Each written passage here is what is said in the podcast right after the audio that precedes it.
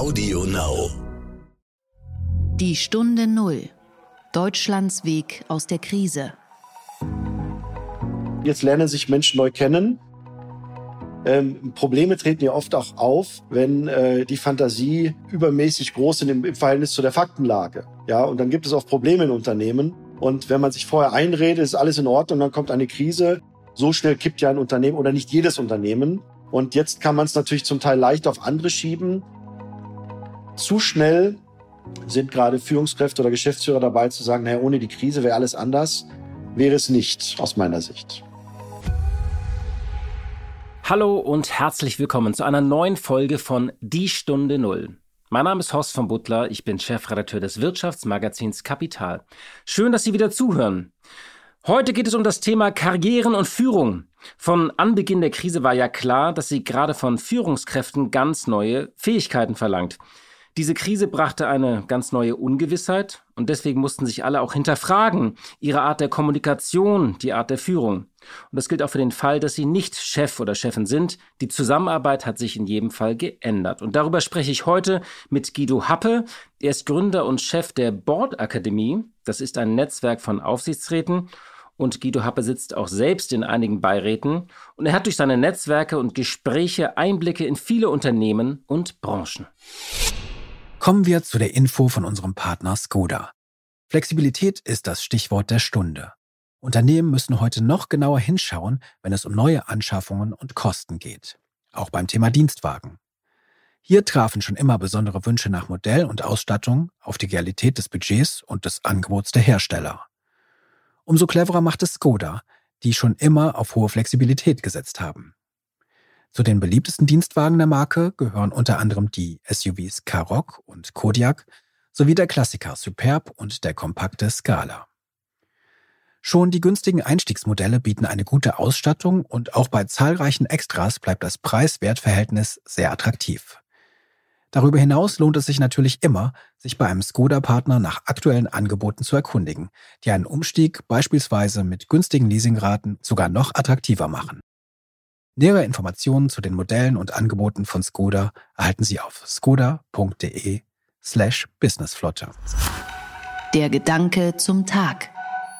Wir müssen darüber reden, worum es geht. Es geht darum, dass die Arbeit zum Leben passt und dass wir jetzt im Großversuch Corona erlebt haben, ungeplant, dass viel mehr an mobilem Arbeiten möglich ist als vorher gedacht. Und ich möchte, dass wir das Menschen, wo immer es betrieblich möglich ist, auch erhalten. Und deshalb gibt es die Möglichkeit, nach meinem Gesetzentwurf, zumindest mal 24 Tage im Jahr zu haben und auch mehr zu verhandeln mit dem Arbeitgeber, wenn nicht betriebliche Gründe dagegen sprechen. Ich halte das für einen vernünftigen Weg. Hubertus Heil will also ein Recht auf Homeoffice bis zu 24 Tage im Jahr. So sieht es das mobile Arbeitgesetz des Arbeitsministers vor. Der Gesetzesvorschlag sorgte für reichlich Schlagzeilen und Aufregung seit Anfang der Woche. Das ist viel zu wenig, sagen die einen. Die Gewerkschaften wollen vor allem Regeln oder sogar eine digitale Stechuhr. Und das ist viel zu viel, sagt der Koalitionspartner CDU. Ich finde ja irgendwie, dass dieses Gesetz aus einem merkwürdigen Off kommt, wie aus einer Zeitkapsel, als hätte man die Arbeitswelt vor Corona darin eingefroren. 24 Tage Homeoffice? Als Gesetz im Herbst 2020? Ist das der Ernst? Ich sag mal so, Millionen von Menschen in diesem Land hatten diese Zeit bereits Ende April abgesessen. Und viele sind immer noch zu großen Teilen im Homeoffice oder arbeiten mobil. Und wenn sie wieder regelmäßig im Büro waren, stehen sie in diesen Tagen vor allem vor der Frage, ob sie das Homeoffice wieder hochfahren müssen. Irgendwie zeigt für mich dieses Gesetz von Hubertus Heil, dass die SPD manchmal seltsam out of touch ist mit den wahren Bedürfnissen des normalen Arbeitnehmers. Also mit dem Arbeiter am Band sowieso, der mal früher SPD gewählt hat, so ein Arbeiter in einer Opel-Fabrik oder beim Daimler, der hat derzeit ganz andere Sorgen. Der hat nämlich vor allem Angst um seinen Job, nicht nur wegen Corona. Auch aufgrund anderer Entscheidungen der Politik wird ja die Autoindustrie gerade umgepflügt. Und ich denke, auch wenn er nicht Angst um seinen Job hätte, würde dieser Arbeiter am Band nicht über das Thema Homeoffice nachdenken, weil er das noch nie konnte, weil er in der Fabrik mal lochen musste. Und der klassische White-Collar-Angestellte, also der normale Arbeitnehmer im Büro, was hat der gerade für Sorgen? Geht der gerade für 24 Tage Homeoffice gedanklich auf die Barrikaden?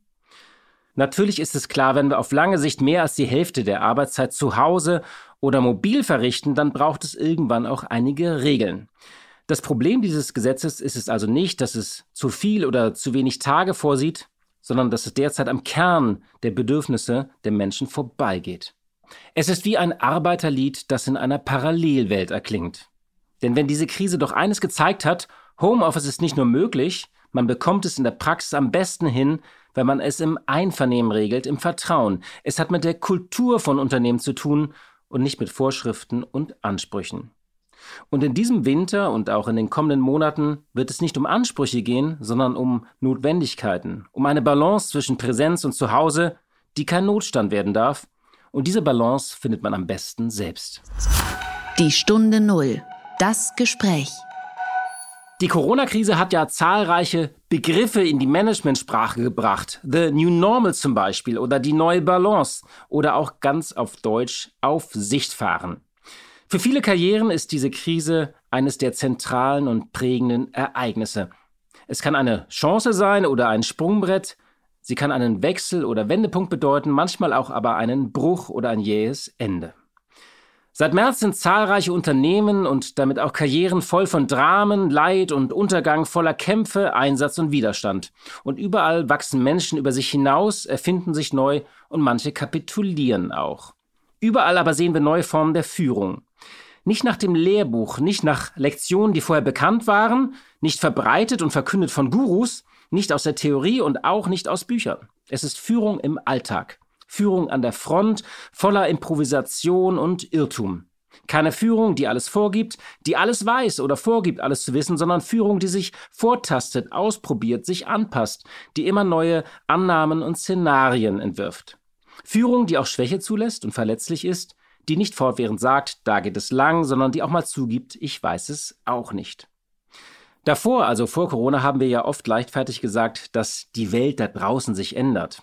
Das war auch ein wenig in Mode, oft dieser übliche Change-Wust der Digitalisierung. Da war auch viel Schönwetterdisruption dabei, weil es halt schick war, darüber zu reden, dass alles sich ändert. Nun ist es oft elementar und existenziell. Und die Kunst ist es, trotz allem Hoffnung zu erzeugen, die Idee vom Weiterleben zu vermitteln. Und in meinem Gespräch heute geht es um all diese Themen, um Management, um Führung in der Krise und was das Ganze für unsere Karrieren bedeutet. Ich spreche heute mit Guido Happe. Er ist Gründer und Geschäftsführer der Board Akademie. Das ist eine Akademie und ein Business-Netzwerk für Aufsichtsräte. Es wurde im Jahr 2009 gegründet und Ziel ist es, die Arbeit in den Gremien zu professionalisieren und Netzwerke zu fördern. Guido Happe ist selbst Aufsichtsrat in einigen Unternehmen und er berät Geschäftsführer und Vorstände.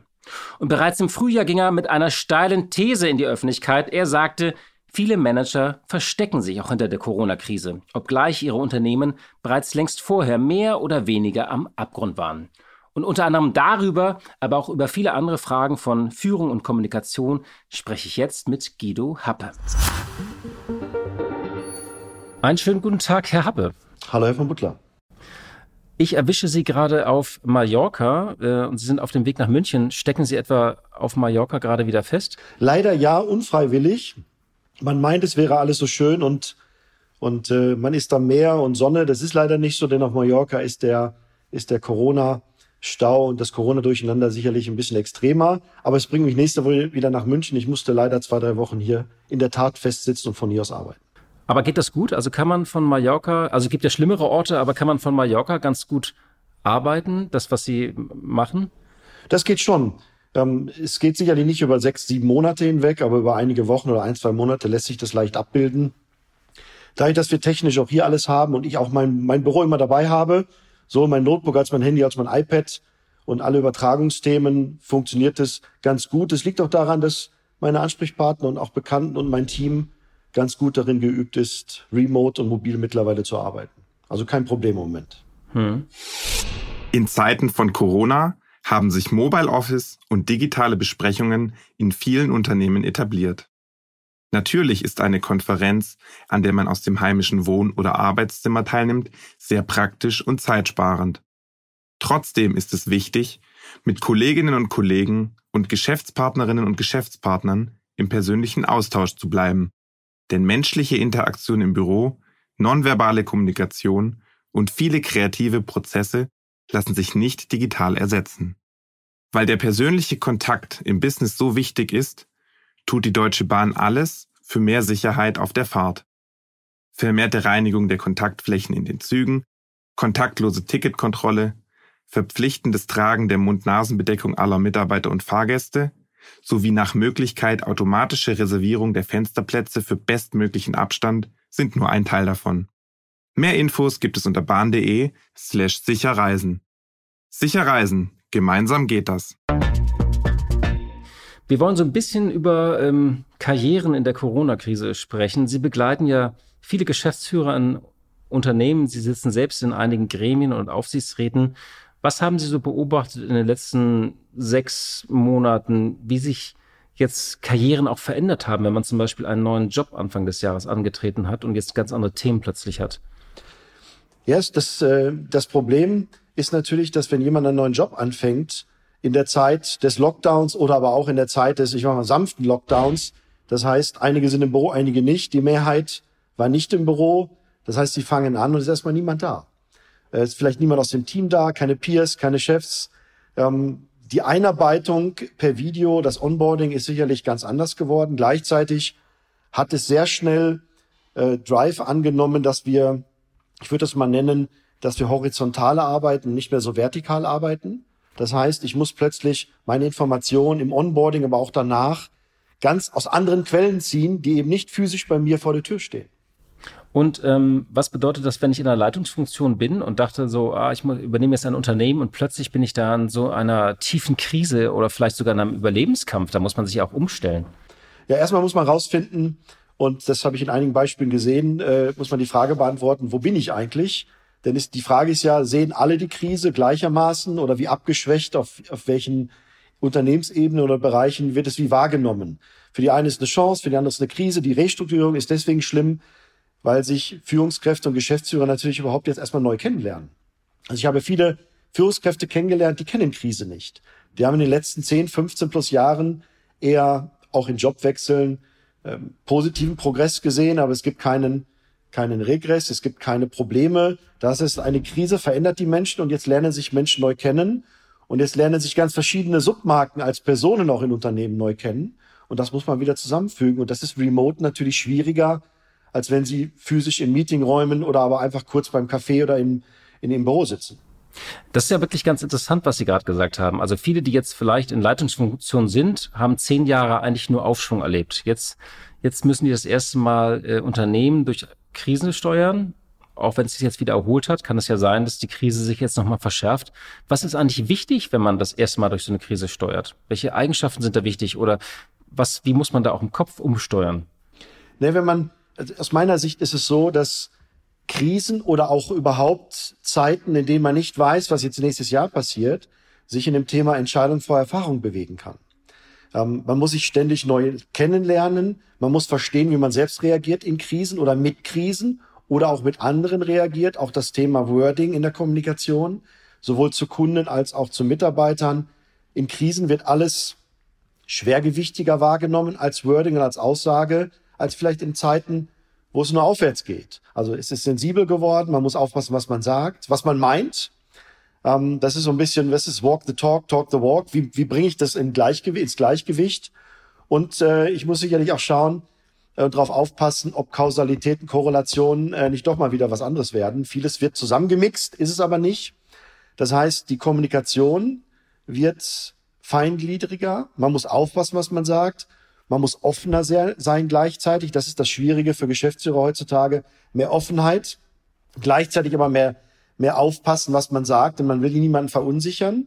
Und die Detailsicherheit muss größer sein. Ich muss wirklich Bescheid wissen.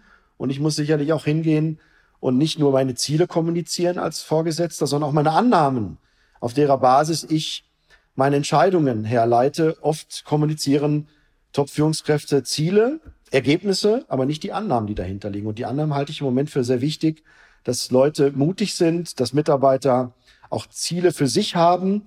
Und wenn wir tatsächlich horizontaler arbeiten, dann reicht es eben nicht mehr, eine, eine Geschäftsführung alleine zu sein, sondern umso wichtiger ist sicherlich das große Team im Unternehmen. Zumal sich die Annahmen ja eben auch ständig verändern können, nicht? Also äh, man hat ja, wenn man jetzt eine Erholung angenommen hat, muss man jetzt vielleicht wieder eine Verschärfung annehmen. Ähm, haben Sie da so Beispiele aus Ihrem Alltag, wo Sie sagen, das haben Sie besonders prägend da erlebt, was Sie beschrieben haben? Na, ein Beispiel ist sicherlich eins meiner Beiratsmandate. Das ist ein positives Beispiel. Das ähm, ist ein, ein Umsatzunternehmen mit deutlich über anderthalb Milliarden Euro Umsatz in Familienhand. Und da ist das Annahmenthema sehr schwierig, weil Märkte natürlich in gewissen Regionen, insbesondere Aviation, eingebrochen ist. Trotzdem ist jetzt die Frage, was ist die Annahme? Ist die Annahme, dass Aviation zurückkommt? Wovon hängt es ab? Es wird komplexer in der, auch in der, in der Systematik der, der Blickweise. Äh, und da war die Frage, wie reagiert die Geschäftsführung?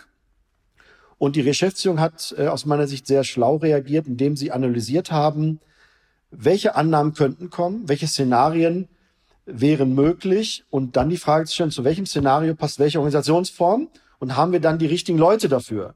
Und die wir nicht haben an Skills, unabhängig von Titeln, lasst uns Personen schauen, die sich möglichst variabel auf verschiedene Szenarien hinaus bewegen können. Und das ähm, haben wir gemeinsam dort mit der Geschäftsführung gemacht. Das ist ein tolles Beispiel, dass man erwähnen kann, da wurden Annahmen, gar nicht Ergebnisse, Ziele mit Annahmen eher ersetzt. Und die Annahmen haben dazu geführt, dass alle Teil davon sein wollten. Und dass neue Rollen definiert wurden, wo auch neues Personal, neue Mitarbeiter, auch Führungskräfte, trotz einer Krise, trotz vielleicht ungewissen Zeiten, Lust hatten mitzumachen, weil sie waren Teil der Annahme und eben nicht nur Teil eines möglicherweise kommenden Ergebnisses. Interessant. Also vielleicht für unsere Hörerinnen und Hörer noch Aviation, das ist also äh, aus der Luftfahrtindustrie sozusagen äh, ein Unternehmen, die natürlich sehr stark getroffen sind für die ist es ja genauso wie beim Tourismus extrem. Sie haben äh, vor äh, einigen Monaten so einen recht provokanten Satz gesagt, viele Manager verstecken sich auch hinter der Krise. Ähm, das heißt, ihre Unternehmen waren schon vorher äh, in der Krise oder gar am Abgrund und dann war Corona so ein bisschen so eine taktische Tür, die jemand anders geöffnet hat, durch die sich jetzt viele durchdrängeln wollen, um die Schuld so ein bisschen von sich wegzuschieben. Das haben Sie damals gesagt. Hat sich der Eindruck eigentlich äh, auch verfestigt? Also stimmt diese Beobachtung noch? Ja, die, die Beobachtung, finde ich, äh, hat sich eher äh, ja, unter, unterstreichen lassen. Denn es ist ja tatsächlich so, ich sage das ein bisschen suffisant, ähm, Probleme treten ja oft auch auf, wenn äh, die Fantasie äh, ähm, übermäßig groß sind im, im Verhältnis zu der Faktenlage. Ja, und dann gibt es auch Probleme in Unternehmen. Und wenn man sich vorher einredet, ist alles in Ordnung, dann kommt eine Krise. So schnell kippt ja ein Unternehmen oder nicht jedes Unternehmen. Und jetzt kann man es natürlich zum Teil leicht auf andere schieben. In der Frage, ich habe nicht genug Personal, nicht genug Budget. Die Frage ist, wurden die richtigen Weichen früher gestellt? Und ähm, viele waren nicht vorbereitet drauf. Ich glaube aber auch, dass viele Gremien einen Fehler gemacht haben, dass, dass man nicht darauf geachtet hat, wenn wir über Diversity reden, auch mal darüber zu reden, wie krisenerprobt ist zumindest ein Teil meiner Geschäfts- oder Geschäftsleitung. Das heißt, für viele, viele sind überrascht worden. Überraschung vermeiden aus meiner Sicht ein großes Gut an Aufgabe von Geschäftsführern, aber auch Gremien.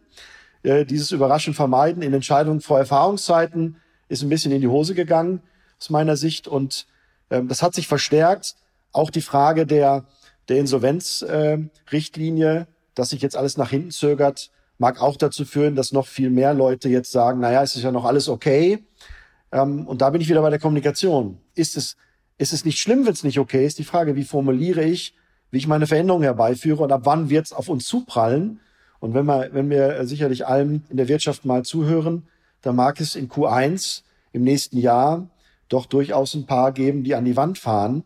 Das hat aber sicherlich nicht nur mit Corona zu tun, auch wenn ich viele Branchen sehe, auch viele Kunden sehe, die ganz tolle Arbeit machen, die einfach nur Pech haben.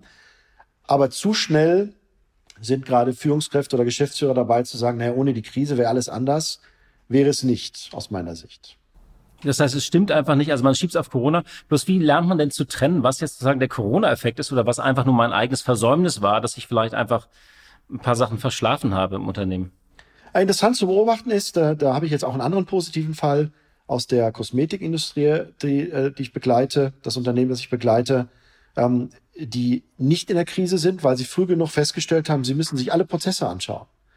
Alle Prozesse äh, funktionieren, unsere Systeme miteinander, kommunizieren die Daten, äh, wie exploriere ich die Daten, um die Unternehmen, die früh genug gesehen haben, wir müssen jetzt die Zeit auch nutzen, um tief reinzuschauen und ehrlich zu sein, was nicht läuft. und nicht zu, zu feiern, was funktioniert, denn das reicht ja nicht zu sagen, ich habe mein Ziel erreicht. Die Frage ist ja, unser Plan der richtige? Oder haben wir die richtigen Methoden angewandt und nicht haben wir, haben wir das Ziel erreicht? Und man kann den Unterschied sehen zwischen Unternehmen, die jetzt wirklich jeden Stein umdrehen und wissen, wir haben etwas versäumt in den Boomjahren und den Unternehmen, die sagen, naja, so schlimm ist ja gar nicht geworden, ist ja alles erstmal okay. Ich kenne viele Unternehmen, die nichts tun, aber es gibt immer mehr Unternehmen gerade, die tatsächlich das nutzen, um ihr, ihre Organisation zu verändern. Und da merkt man deutlich den Unterschied. Sehr interessant. Also, äh, welche Unternehmen nichts tun? Äh, haben Sie da ein paar Beispiele? Oder? Nein, mit nichts tun meine ich jetzt gar nicht, dass man jetzt so tut, als ob gar nichts passiert wäre. Aber an die Essenzen geht man nicht ran. Beispielsweise die Frage, sitzen die richtigen Stellenprofile an der richtigen Stelle? Da geht's nicht um Titel, da geht's um, um die Expertisen, um die Skills. Reden wir jetzt hier über, ich nehme jemandem was weg oder reden wir darüber, was ist wichtig für die Firma? Also Organisation vor Person im Moment, oder wir hatten viel Zeit, da waren Person vor Organisation in den Unternehmen. Es ging sehr viel um, um, um Personen. Jetzt geht's eben nicht um Personen. Auch die Frage, ähm, haben nicht viele Manager auch viel Glück und Zufall gehabt in, äh, in der Vor-Corona-Zeit? Oder war es immer Eigenleistung? Ich glaube daran, dass man jetzt noch reflektieren muss, auch mal eine Bewertung vornehmen muss. Ähm, das gehört zum Beispiel auch zum Nichtstun, wenn man eben nicht hingeht und sich mal seine Führungsstruktur anschaut. Sind, sind die Mitarbeiter, die wir haben, wirklich da an der Stelle richtig? Nicht die richtigen Mitarbeiter, sondern an der Stelle richtig, wo wir sie sitzen haben? Mhm. Und müssen wir nicht äh, endlich auch daran arbeiten, dass wir viel mehr Glück haben als Manager, als wir denken? Wir müssen nur Zufälle schaffen, produzieren und die dann nutzen. Das heißt, ehrlich zueinander sein. Und da kann man auch durchaus mal, wir machen es als Unternehmen nicht, aber kann man durchaus auch äh, zu, es wäre zu empfehlen, hinzugehen und zu schauen, ob man nicht mal auch ein, ein äh, Assessment Center macht mit jetzt Mitarbeitern, um zu schauen, wie stehen wir eigentlich da? Also ein Organisationsassessment Center, nicht nur Prozesse, äh, sondern auch, was können die Leute, was bräuchten wir und mehr in Szenarien arbeiten. Ich kenne viele Unternehmen, die arbeiten nicht in Szenarien, die versuchen jetzt finanziell über die Runden zu kommen. In der Hoffnung, es ist bald vorbei, aber die Welt wird sich ja verändern. Auch international beobachten Sie dann, dass die Anspannung im Moment eher zunimmt wieder äh, ähm, bei den Führungskräften, äh, jetzt weil der Winter und die berühmte zweite Welle kommt und regionale Lockdowns? Oder sagen Sie, nee, wir haben da schon auch, unsere Gesellschaft hat gelernt, also wir haben unsere Lieferketten neu sortiert, wir haben uns breiter aufgestellt, wir haben das Thema Homeoffice. Also wie nehmen Sie da die Stimmung wahr? Jetzt, jetzt sehe ich für mich eher einen, einen kleinen Ausschnitt aus dem, aus dem ganzen Kuchen. In dem Ausschnitt, in dem ich mich bewege, sehe ich viel Anspannung. Das hat mit Ungewissheit zu tun und immer dann, wenn man selbst nicht weiß, wie man mit ungewissen Situationen umgeht, dann ist man angespannter. Sicherlich sind auch Gesellschafter angespannt, gerade so im familiären gehobenen Mittelstand. Mitarbeiter müssen eben, ich komme wieder auf das Thema Annahmen zurück. Wenn man immer nur Ziele kommuniziert, wird die Anspannung groß, weil niemand weiß, ob wir die Ziele überhaupt erreichen können. Also die Bewert Bewertung der möglichen Erreichbarkeit eines Ziels ist schwieriger geworden. Und äh, es sind auch viele ängstlich, nicht nur bei Jobwechseln, bei neuen Jobs. Und Angst ist eben kein guter Ratgeber, das ist immer schon so gewesen. Und diese Spannung kann man nur damit nehmen und können nur die nehmen, die Peers sind oder eben als Vorgesetzte sind. Man muss Ruhe reinbringen. Man muss den Leuten auch das Gefühl geben, dass jetzt nicht wie beim Fußball, äh, wenn eine Mannschaft zum dritten Mal hintereinander verliert und dann nach dem Spiel wird gesagt, der Trainer hat eine Arbeitsplatzsicherheit, dann wissen wir alles am Sonntag entlassen ist. Man muss wirklich echte Sicherheit geben und ich bin mir nicht sicher, ob genügend Top-Manager ausgebildet genug sind in Kommunikation Wording und auch in dem, wie Tonalität ist, um diese Sicherheit auch geben zu können. Schon bisher sind ja die Aufgaben für Vorstände und Aufsichtsräte immer komplexer geworden. Das haben Sie äh, in Ihrer Arbeit in der Bordakademie ja auch immer wieder thematisiert, diese neue Komplexität, also Stichwort Handelskrieg, Klimawandel, also immer mehr große Trendthemen. Bedeutete dieser Corona-Schock auch eine neue Phase in der Zusammenarbeit da oben in der Führung. Also dass, dass man sagt, da müssen jetzt äh, Aufsichtsräte und Vorstände noch enger zusammenarbeiten. Was sich sicherlich direkt und zwar in großer Geschwindigkeit geändert hat, war die Wahrnehmung der Aufsichtsräte, dass sie eben nicht alles in ausreichendem Maße wissen, was passiert im eigenen Unternehmen. Und die Frage ist, weiß ich Bescheid, habe ich den Überblick über mein Unternehmen in Anführungsstrichen? Denn am Ende wenn wir mal so die vier Hauptwörter von Aufsichtsrats- und Vorstandsarbeit im, im Verhältnis auf den Punkt bringen, dann bin ich für Ordnungsmäßigkeit zuständig, für Rechtmäßigkeit, Wirtschaftlichkeit und auch Zweckmäßigkeit. So, jetzt sind davon ein, zwei Dinge, die sind einfach, die kann ich berechnen. Manche Dinge sind aber äh, eben nicht berechenbar. Und jetzt ist die Frage, wie berechenbar ist mein Management? Und ich als Beirats- oder Aufsichtsrat muss mehr Zeit verbringen. Mir die Frage stellen, habe ich die Zeit? Ich brauche mehr Details. Und dann ist die Frage, habe ich genügend Vorbereitungen für Reporting? Und damit meine ich jetzt nicht stoische hunderte von Seiten, sondern das auf den Punkt gerichtete, was ich wissen muss, um eine informierte Entscheidung zu treffen. Viele, mit denen ich gesprochen habe, haben festgestellt, wir waren nicht ausreichend informiert. Das hat jetzt die Zeit gezeigt, um echt informierte Entscheidungen zu treffen und auch sicher zu sein, es könnte in die richtige Richtung gehen. Es geht ja gar nicht darum, ist es so oder nicht, sondern es könnte. Und äh, das hat sich deutlich verändert. Und jetzt müssen Sie als, als Aufsichtsrat dem Vorstand Ruhe geben. Der muss in Ruhe arbeiten. Sie müssen ihm helfen zu kommunizieren. Sie müssen ihm auch helfen, in die nächste Ebene in Ruhe zu kommunizieren. Und gleichzeitig sollen Sie aber selbst auch noch ruhig bleiben, auch wenn die Zahlen runtergehen, vielleicht die Börse Sie bestraft oder Sie bestraft werden, weil Corona Ihnen ein bisschen Pech beschert hat. Das heißt, Sie haben eine multidimensionale Aufgabe bekommen in einer Geschwindigkeit, die gepaart mit wenigen Sitzungen natürlich eine große Kunst gerade Miteinander sein müssten und sein können. Ja, interessant. Da kann man auch als äh, designierter Aufsichtsratschef eines Autobauers aus Stuttgart mal zum Schluss kommen, dass das vielleicht doch nicht so eine gute Idee ist, äh, diesen äh, Aufsichtsratposten nochmal anzutreten. Ähm, nur so ein kleines aktuelles Beispiel. Hat man sich denn an diese virtuelle Zusammenarbeit gewöhnt? Also klappt das gut? Oder äh, man hat sich natürlich auch wieder physisch getroffen, aber wenn man jetzt vor dem Winter steht, wo man sagt, wir werden uns wahrscheinlich doch wieder mehr virtuell treffen, klappt das gut oder fehlt da was? Also die Aufsichtsräte, jetzt ich, oder ich fange ja erstmal mit denen an, mit denen ich spreche denen fehlt eindeutig das Physische und zwar nicht nur aus zwischenmenschlicher Sicht, sondern in Sitzungen, in dem Miteinander zwischen Aufsichtsrat untereinander, Aufsichtsrat und Vorstand geht es auch viel ähm, Augenkontakt zwischen den Zeilen, Emotionen, Bewegungen. Ähm, da sind ja größere Entscheidungen, die sich dann dort bewegen. Das funktioniert per Video in der Form vermutlich nicht. Die Aufsichtsräte, mit denen ich gesprochen habe, unisono, sagen auch, dass es sehr schwierig ist und auch kein Dauerzustand sein kann, in der Form miteinander zu arbeiten. Es fehlt, es fehlt auch von der Qualität her und es fehlt natürlich am Onboarding. Wie wollen Sie heute neue Aufsichtsräte onboarden? Alles nur per Video, das ist sehr kompliziert. Man nutzt es natürlich, es hilft auch, aber da sind wir vielleicht auf 50, 60 Prozent des Qualitätslevels, den wir brauchen. Und um auch Vorgespräche zu führen, um Miteinandergespräche zu führen, also alles, was auch informelle Charaktere haben, die ja notwendig waren, um Entscheidungen zu treffen, die sind in der Form ja gar nicht mehr nötig, äh, möglich. Entschuldigung, nicht, nicht äh, nötig, ja, aber nicht mehr möglich. Das heißt, das heißt, es funktioniert nicht so gut. Das am Rande sprechen, meinen Sie so? Also, dass man hier sich jemand zur ja, Seite zieht ja, und da nochmal ja. rausgeht. Okay. Aber kurz, kurz. Also Intri Intrigen kann man dann aber auch nicht mehr so einfach spinnen, ne? Ja, das, das, das, das ist interessant, was Sie sagen. Wir haben, wir, wir reden immer über das, was, was so sauber in, die, in, in eine Richtung läuft. Äh, es schützt aber auch davor, dass man in der Tat Intrigen, ähm, schlechte Stimmungsmache oder negative Stimmungsmache ist natürlich auch schwieriger geworden. Also für die, die aus, äh, ich würde mal sagen, niederen Beweggründen oder egoistischen Beweggründen Stimmung machen wollen, die haben es ja genauso schwer wie die, die positiv für die Firma da sind. Das hat auch damit zu tun, dass das hat mit Karrieren und Vernetzungen zu tun. Vernetzungen sind, wenn Sie horizontal arbeiten, umso wichtiger. Wenn Sie vertikal arbeiten und physisch, können Sie sich auf kurzen Wege vernetzen. Jetzt sich zu vernetzen ist extrem kompliziert, sowohl im positiven als auch im negativen Intrigengrund. Äh, das heißt, wir haben eine Bereinigung des, äh, der Kommunikation. Wir haben aber auch einen Nachteil. Äh, in Nachfolgeregeln müssen Sie Dinge auch sehen und sie müssen auch sichtbar werden. Und nur per Video und Telefon sichtbar zu sein, ist ein ganz anderes Gefühl, auch weil wir anders sozialisiert sind, als in, in physischen Räumen. Das heißt, das Spiel negativ und positiv hat sich komplett verändert. Ich hoffe und ich sehe auch die Tendenz, dass man eben aufhört mit den Intrigen, dass das Gegenspiel gar nicht mehr so funktioniert und man diese, diese Energie, die man vorher ins Negative hat, ummünzt ins Positive, das wäre sowieso für alle stressfrei, mal abgesehen davon. Ja, Herr Habbe, dann wünsche ich Ihnen äh, eine gute Reise nach München aus Mallorca zu einer hoffentlich intrigenfreien äh, Sitzung und Gespräch mit anderen Unternehmern und Unternehmen. Vielen Dank äh, für das Gespräch. Danke Ihnen, es läuft. Herzlichen Dank, Herr von Butler. Dankeschön.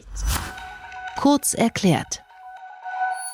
Die Erkrankung des US-Präsidenten an Covid-19 hält ja seit Tagen die Welt in Atem, auch der Verlauf der Krankheit und wann und wie er sich angesteckt hat. Und der Präsident selbst, der plant ja schon wieder sein Comeback und ist schon Anfang der Woche in einer gepanzerten Limousine an seinen Fans vorbeigefahren, was auch wiederum für Zündstoff gesorgt hat. Die Frage ist aber doch, was passiert eigentlich, wenn ein Kandidat mitten im Wahlkampf schwer krank wird oder wenn er nach der Wahl, aber vor der Amtseinführung im Januar schwer krank wird oder sogar gar stirbt. Und das erklärt jetzt mein Kollege Nils Kreimeier. Nils nochmal konkret gefragt. Die Nachfolge eines Präsidenten, wenn er im Amt stirbt, ist ja klar geregelt. Dann kommt halt der Vizepräsident an die Macht. Was passiert aber, wenn ein Präsidentschaftskandidat in den USA nicht mehr weitermachen kann, zum Beispiel wegen einer schweren Erkrankung? Ja, das ist ja insofern äh, nicht nur eine akademische Frage, als wir es äh, bei dieser Wahl mit einer ziemlich besonderen Situation zu tun haben. Zum einen sind wir mitten in einer Pandemie, wie wir alle wissen. Und äh, das kann im Zweifel ja auch diese Kandidaten betreffen, wie wir jetzt auch gemerkt haben. Zum anderen aber sind beide äh, Kandidaten, die derzeit zur Wahl antreten, also Donald Trump und Joe Biden, tatsächlich die ältesten Bewerber, die je in der US-Geschichte bei einer Präsidentenwahl äh, nominiert worden sind. Ähm, das bedeutet natürlich auch, dass sie dementsprechend anfälliger sind für etwaige Krankheiten. So, wenn wirklich klar ist, dass der Kandidat, ob nun Demokrat oder Republikaner, das Amt nicht mehr antreten kann, aus welchen Gründen auch immer, dann äh, hängt äh, der Weg, wie es dann weitergeht, sehr stark von dem Zeitpunkt ab, zu dem das passiert. Fällt der Kandidat vor dem eigentlichen Wahltag, also in diesem Fall vor dem 3. November aus, kann die betreffende Partei, also Demokraten oder Republikaner, in der Regel dann deren Führung, tatsächlich noch einen neuen Kandidaten nominieren. So steht es auf dem Papier. Allerdings äh, ist das äh, de facto derzeit schon, sind die Möglichkeiten dafür eigentlich sehr stark eingeschränkt. In vielen US-Bundesstaaten wird bereits gewählt, seit Wochen. Ein paar Millionen Wähler haben jetzt schon ihre Stimmen abgegeben. Das heißt, äh, das steht schon auf dem Stimmzettel drauf und da sind auch schon Kreuze dran gemacht worden. Es würde also total schwer werden, jetzt einfach einen komplett neuen Bewerber aus dem Hut zu zaubern. Viel realistischer wäre es daher in beiden Fällen, dass der oder die Kandidatin für das Vizepräsidentenamt, die ja mit auf dem Wahlzettel stehen, äh, an die erste Stelle rutschen. Das wäre bei den Demokraten dann Kamala Harris äh, und bei den Republikanern Vizepräsident Mike Pence. Im Fall von Pence wäre es ja vermutlich eh so, dass der im Zweifel in einer solchen Situation bereits das Amt des Präsidenten ausübt. Das wäre ja dann so, wenn Trump so krank wäre, dass er selbst äh, nicht mehr äh, das Amt ausüben kann und an der, an der Wahl teilnehmen kann. Komplizierter wird es, wenn es zu einem Ausfall nach dem Wahltag kommt. Dann gibt es im Grunde zwei Optionen. Formell wird der Präsident ja durch das Wahlmännergremium gewählt, das am 14. Dezember abstimmt, also so gut einen Monat nach der Wahl. Danach gibt es einen gewählten Präsidenten und das macht die Lage erstmal relativ einfach. Dann wird der mitgewählte Vizepräsident neuer Staatschef der USA und im Januar ins Amt eingeführt. Total schwierig wird es, wenn der Kandidat ausfällt, bevor das Wahlmännergremium zusammentritt. Dann ist nämlich ziemlich unklar, in welcher Form die Wahlmänner an das Wählervotum gebunden sind. Die große Frage ist, müssen Sie dann den Kandidaten für das Amt des Vizepräsidenten wählen oder können Sie einfach auch ganz jemand anderen bestimmen? Und das ist tatsächlich in den Bundesstaaten unterschiedlich geregelt und nicht ganz klar. Und da wird sogar derzeit juristisch darüber verhandelt, in welcher Form die Wahlmänner an das, an das Votum des Volkes überhaupt gebunden sind. Solange das nicht entschieden ist, ist das sozusagen die Situation, die wahrscheinlich am, am unklarsten und am undeutlichsten sein würde. Meine zweite Frage ist, hat es einen solchen Fall in der Geschichte der USA denn schon mal gegeben? Es ist tatsächlich so, dass es äh, das in dieser extremen Form, äh, über die wir hier sprechen, noch nicht gegeben hat. Was schon vorgekommen ist, ist, dass der Kandidat für das Vizepräsidentenamt kurzfristig ausgetauscht werden musste. Das war, ich musste das natürlich auch nachgucken, das war 1912. Ähm, hat aber auch für die Wahl dann keine weitere Bedeutung gehabt, weil eh äh, das andere Team gewonnen hatte. Und noch viel früher, 1872, ähm, starb Horace Greeley. Das war ein Republikaner, der damals gegen den amtierenden Präsidenten äh, seiner eigenen Partei angetreten war. Es gab da noch mehrere Kandidaten, die noch im Rennen waren. Und der starb tatsächlich, bevor das Wahlmännergremium zusammenkam. Ähm, also zu diesem sehr neuralgischen Punkt, über den wir eben gesprochen haben. Aber auch hier war die Situation so, dass er die Wahl zu diesem Zeitpunkt schon verloren hatte und das deswegen ähm, letzten Endes politisch keine Relevanz mehr hatte. Vielen Dank, lieber Nils, für diese Einschätzung. Ja, liebe Hörerinnen und liebe Hörer, das war's für heute. Ich danke Ihnen sehr für Ihre Zeit und für Ihre Treue, dass Sie uns weiterhin hören. Und ich wünsche Ihnen noch eine schöne Woche. Und wir hören uns hoffentlich am Freitag wieder. Und dort geht es nochmal um das Thema Gründung und Startups. Und ich habe einen ganz besonderen Gast im Interview, der uns Einblicke gibt in einen Fonds, der mitten in dieser Krise gegründet wurde und in Technologie investieren soll. Und es ist ein Gespräch über Zukunft, auch ein wenig über Hoffnung und vor allem über Unternehmertum. Ich wünsche Ihnen noch eine schöne Woche. Machen Sie es gut. Die Stunde Null. Deutschlands Weg aus der Krise. Dieser Podcast ist Teil der Initiative Zeit, die Dinge neu zu sehen.